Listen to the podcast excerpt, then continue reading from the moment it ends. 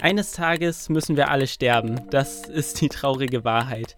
Was nach dem Tod mit der Seele passiert, das bleibt für uns Lebende ein Mysterium. Aber was mit dem Körper passiert, darum müssen wir uns selber kümmern. Deswegen sind Bestattungen schon seit Jahrtausenden ein wichtiger Teil menschlicher Kulturen und es haben sich die unterschiedlichsten Praktiken entwickelt, um verstorbenen Menschen eine letzte Ruhe zu bereiten. Zunächst gibt es natürlich die Erdbestattung.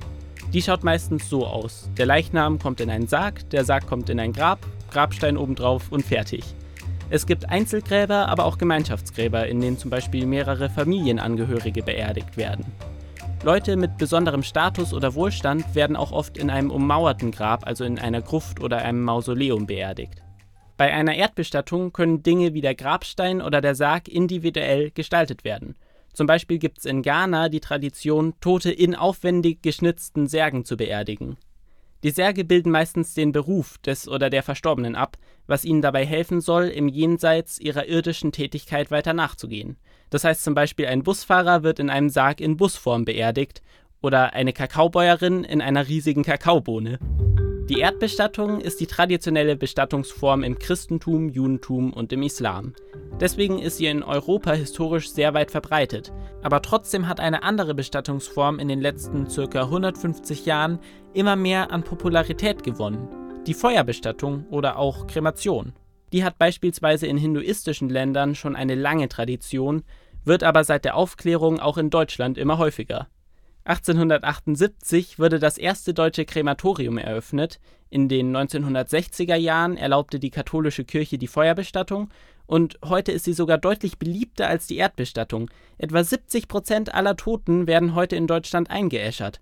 Das ist auch kein Wunder, Kremation ist hygienisch, platzsparend und kostet wenig. Die Urne mit der Asche wird meistens auf einem Friedhof begraben, aber es gibt auch viele andere Möglichkeiten. Man kann sie in einer abbaubaren Urne in bestimmten Urnenwäldern, Bergwiesen oder sogar im Meer begraben, um quasi wieder in den Kreislauf der Natur zurückzukehren. Oder man verstreut die Asche einfach, zum Beispiel aus einem Heißluftballon. Mit genügend Geld geht es sogar noch ausgefallener. Unter hohem Druck kann man aus Asche einen Diamant machen, weil beide chemisch die gleichen Bestandteile haben. Somit lässt sich ein Erinnerungsstück für die Hinterbliebenen herstellen oder man schickt einfach einen Teil der Asche mit einer Rakete in den Weltraum, wo sie in den Leeren des Alls für immer erhalten bleibt. Wirklich, ja, auch das ist möglich. Es gibt auch noch eine weitere Form der Bestattung, die in Europa nicht wirklich vertreten ist, dafür aber in vielen anderen Teilen der Welt. Die Luftbestattung. Die heißt so, weil der Leichnam über dem Erdboden an freier Luft beigesetzt wird. Dann wird er eventuell Aasfressern wie zum Beispiel Geiern überlassen. Die Luftbestattung ist zum Beispiel in Tibet, der Mongolei, Persien und Indien Tradition. Heute wird sie aber nur noch recht selten durchgeführt. Es klingt vielleicht komisch, aber es ist auch möglich, sich überhaupt gar nicht bestatten zu lassen. Zum Beispiel gibt es die sogenannte Kryonik, ein Verfahren, bei dem tote Körper möglichst unbeschädigt konserviert werden sollen.